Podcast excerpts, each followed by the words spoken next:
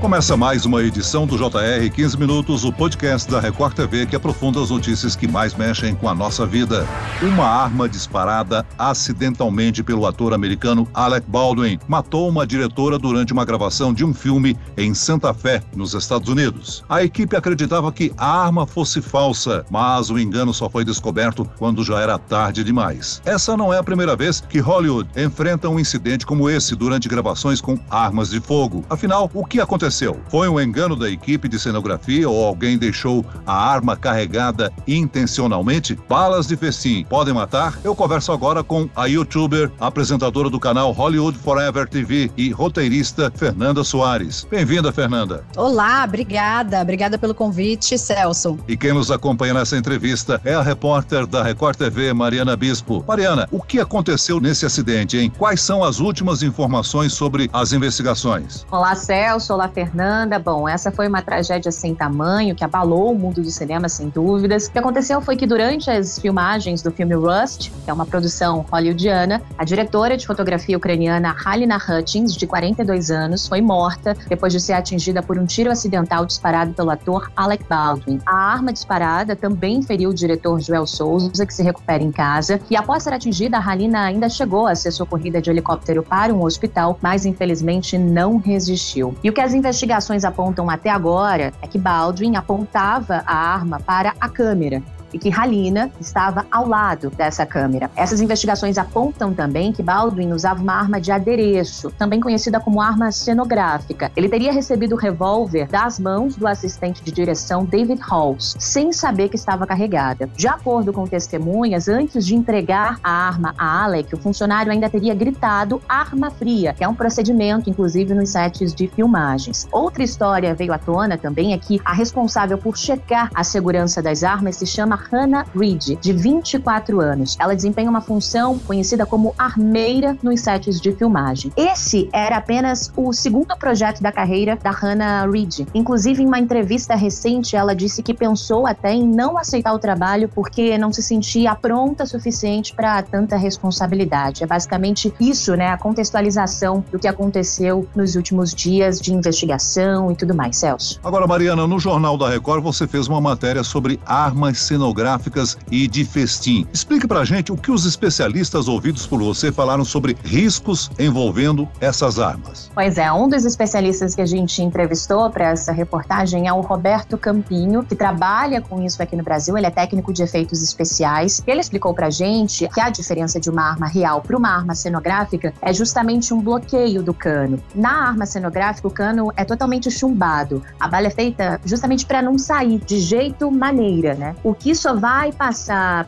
mesmo pelo cano são os gases do festim, a queimação da pólvora, a gente diz assim. Como as investigações já apontam, a bala que estava na arma usada por Baldwin no set era uma arma cenográfica, mas a bala era real, ou seja, era um projétil, aquele anexo que fica na ponta do cartucho e arremessado durante um disparo. A munição de festim, que é a que deveria estar na arma naquele momento, não tem projétil. Outra coisa dita por ele também é que muitas vezes as armas escolhidas para atuação gravações em Hollywood são reais e não cenográficas. A ideia é dar maior veracidade aos filmes, principalmente de faroeste, como é o caso de Rust, e de ação. Especialistas dizem também que nos estúdios americanos, normalmente, apenas pistolas e fuzis automáticos são bloqueados. Fernanda, no seu canal você conta várias histórias envolvendo celebridades de Hollywood e acidentes em gravações. E o número é relativamente grande, né? Tem muita coisa mal explicada. Essa não é a primeira vez que algo do gênero acontece. Em 1993, o ator Brandon Lee, filho de Bruce Lee, morreu de forma muito parecida durante a gravação do filme O Corvo. Não é isso, Fernanda? Exatamente. Em 1993, o ator que chama Michael Massey, ele tinha que fazer uma cena onde ele ia atirar no Brandon Lee e o tiro acabou acertando no peito do Brandon Lee, ele caiu e não se levantou mais, né? E aí as pessoas do set correram para acudi-lo e ele não conseguiu sobreviver. A arma também era cenográfica com uma bala real. E o que pegou também nessa produção, assim como em Rust, foi que as pessoas da equipe já estavam reclamando sobre as condições de trabalho no set, de que as coisas estavam um pouco desorganizadas, de que as horas estavam excedendo demais e de que as pessoas talvez tivessem sido desatentas pelo volume de trabalho, né? No caso dessa produção, O Corvo, que estreou em 1994. É uma situação bem parecida, né, Fernanda, com Rust, né? Tanto muitas pessoas estão reclamando também, né? Tá, estão vindo à tona Sim. mensagens de pessoas que do set, né, do, do set de filmagem, pessoas reclamando das condições de trabalho e tudo mais. E eu queria te perguntar o que, que você acha que aconteceu, né? Qual a leitura que você faz no set de filmagens de Rust? O que, que você acha que pode ter acontecido ali para causar a morte da Halina Hutchins?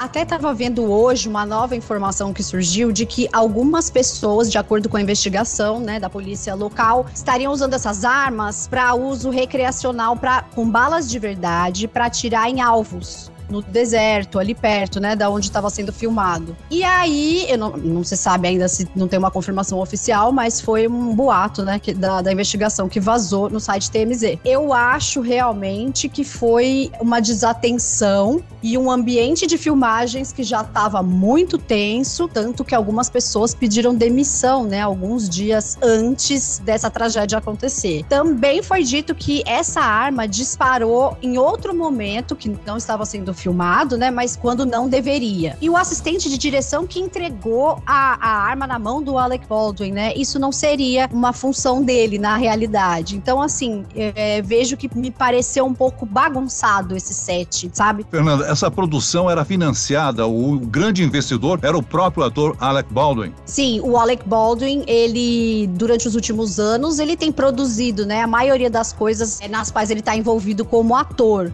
Mas aí eu já não sei se é uma, uma falha da produção dele, mas pelo que eu ando observando, até pela equipe técnica de Hollywood, as condições de trabalho da equipe, até principalmente depois da pandemia, estão terríveis, assim. Uma greve já estava para acontecer, não sei nem se vai, talvez aconteça até muito mais motivada por essa última situação, mas uma greve estava para acontecer justamente pelas condições de trabalho das equipes de Hollywood, que, ao meu ver, é geral o problema.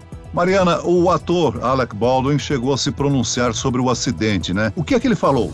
Olha, ele falou assim, Celso, abre aspas, tá? Não há palavras para expressar meu choque e tristeza em relação ao trágico acidente que tirou a vida de Halina Hutchins, esposa, mãe e nossa colega profundamente admirada. Estou cooperando totalmente com a investigação policial para abordar como essa tragédia ocorreu e estou em contato com o marido dela, oferecendo meu apoio a ele e sua família. Meu coração está partido por seu marido, seu filho e por todos que conheciam e amavam Halina. Fecha Fecha aspas. Fernanda, agora perguntando aqui de novo, né? Conta um pouco pra gente sobre os altos e baixos da carreira do Alec Baldwin e sobre também um uhum. pouco sobre o Rust, né? Esse filme que estava sendo gravado por ele e toda essa equipe. Uma das coisas que eu achei mais curiosas sobre o, o Rust é que no filme, né, numa coincidência um pouco aflitiva até, o Alec Baldwin estava fazendo o papel do tio de um menino que tinha sido condenado numa morte acidental, né? Então, foi um caso que, que traz aquele estranhamento, justamente por se parecer um pouco, né? Uma morte acidental no set do próprio filme. E o Alec Baldwin, ele é considerado, assim, ele é visto um cara esquentado, assim, né? Um ator um pouco agressivo. Ele já se envolveu em altas brigas físicas mesmo, né? Com paparazzi. É, na época do divórcio dele com a Kim Basinger, ele deixou mensagens de voz horríveis para ela que acabaram vazando. Pra filha dele, a Arlen Baldwin, também, né? Então, então, eu acho que isso também acaba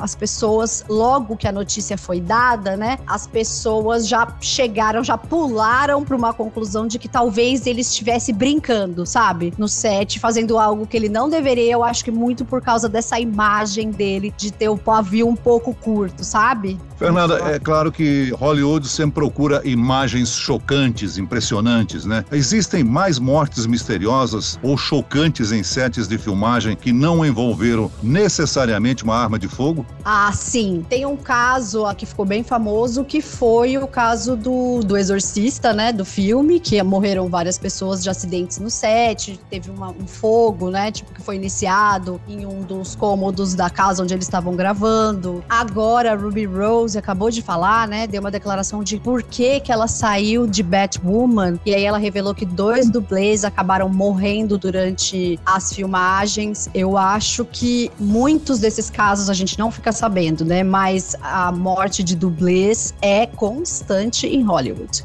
Falando em mortes misteriosas, Fernanda, uma das mais polêmicas né, dos últimos anos foi a da atriz e cantora Britney Murphy, cheia de reviravoltas, a gente acompanhou. Eu queria que você contasse um pouquinho pra gente sobre o que aconteceu. E será que a morte de Halina Hutchins pode ter o mesmo caminho a ser percorrido aí durante as investigações, com tantas reviravoltas e mistérios? Eu acho que sim, viu? Por esse novo boato que foi dado pelo TMZ sobre o uso de armas cenográficas, né, para uso recreacional, para praticar tiro ao alvo, eu acho que isso vai dar pano para manga bastante aí. A Brittany Murphy, né, como você lembrou, é um caso muito interessante, né, no sentido de que ela era muito jovem, ela morreu aos 32 anos e ela acabou passando por uma transformação física, né? Ela havia passado por uma transformação física muito flagrante, assim, né? De perda de peso. Antes se sentia um pouco inadequada para os padrões de Hollywood, então havia boatos sobre um possível transtorno alimentar. Ela estava tomando alguns remédios, né? Muitos remédios na época concomitantemente. No final da vida dela, né? Uma figura entrou ali de uma forma bem rápida e definitiva na vida dela, que foi um cara que se dizia diretor e roteirista, Simon Monjack. Ele acabou se casando com ela e exercendo um controle super surreal sobre a vida dela.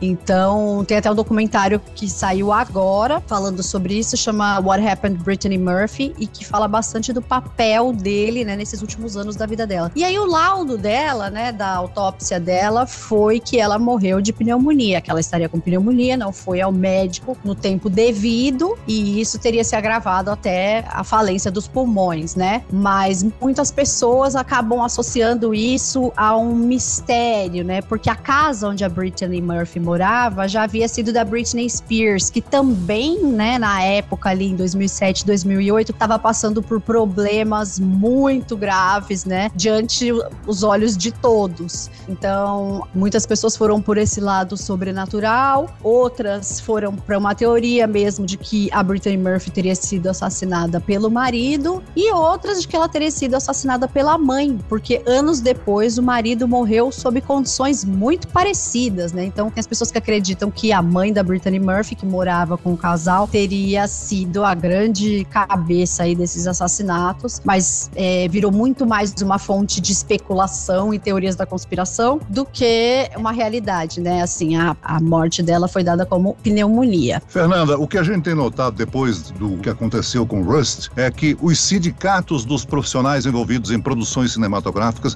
estão cobrando maiores precauções com relação às produções, não é isso? Sim, e eu acho realmente que vai haver uma paralisação, que já estava rolando, né, uma conversa na, principalmente nas redes sociais, assim, em páginas de profissionais do cinema, de que eles estavam exigindo condições melhores de trabalho para a, a equipe técnica e mais condições de segurança também. Eu acho que vai haver uma paralisação, sim, muito em breve. Tom Cruise, numa das últimas filmagens que ele realizou, ele mesmo sofreu um acidente, né? Normalmente em cenas, digamos assim, perigosas, o cinema usa o dublê, né? A maioria dos atores prefere usar dublê, né? São poucos os atores que gostam de fazer os próprios stunts, né? Ou as próprias cenas perigosas, assim, digamos, que tem algum risco no filme. Mas o Tom Cruise, ele é notório por gostar de fazer essas cenas, né? Eu lembro até no primeiro Missão Impossível, ele tinha uma cena super tensa num penhasco e ele quis fazer. Ele é um dos atores que realmente faz. Fernanda, os tabloides certamente vão ficar em cima dessa história, né? O que mais de bastidores e fofocas já apareceu ou ainda deve aparecer por aí? Qual a sua aposta? Ah, eu acho que realmente essa questão de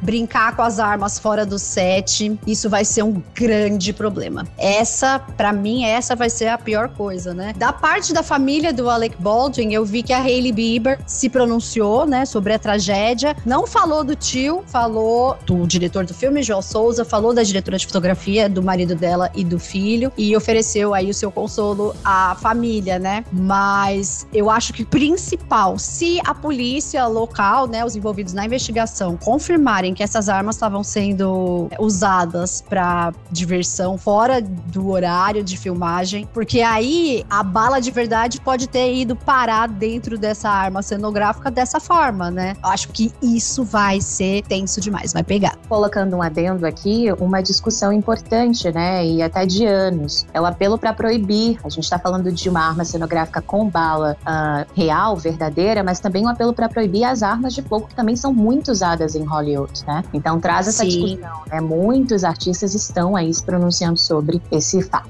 Muito bem, nós chegamos ao fim desta edição do 15 Minutos. Eu agradeço a participação da youtuber, apresentadora do canal Hollywood Forever TV e roteirista Fernanda Soares. Obrigado, Fernanda. Obrigada, Celso. Obrigada, Mariana. E agradeço a presença da repórter da Record TV, Mariana Bispo. Mariana. Obrigada, Celso. Obrigada, Fernanda, pela disponibilidade. Esse podcast contou com a produção de Homero Augusto e dos estagiários David Bezerra e Larissa Silva. Sonoplastia de Pedro Angeli. Coordenação de conteúdo Camila Moraes e Luciana Bergamo. Direção de conteúdo Tiago Contreira. Vice-presidente de jornalismo Antônio Guerreiro. E eu, Celso Freitas, te aguardo no próximo episódio. Até lá!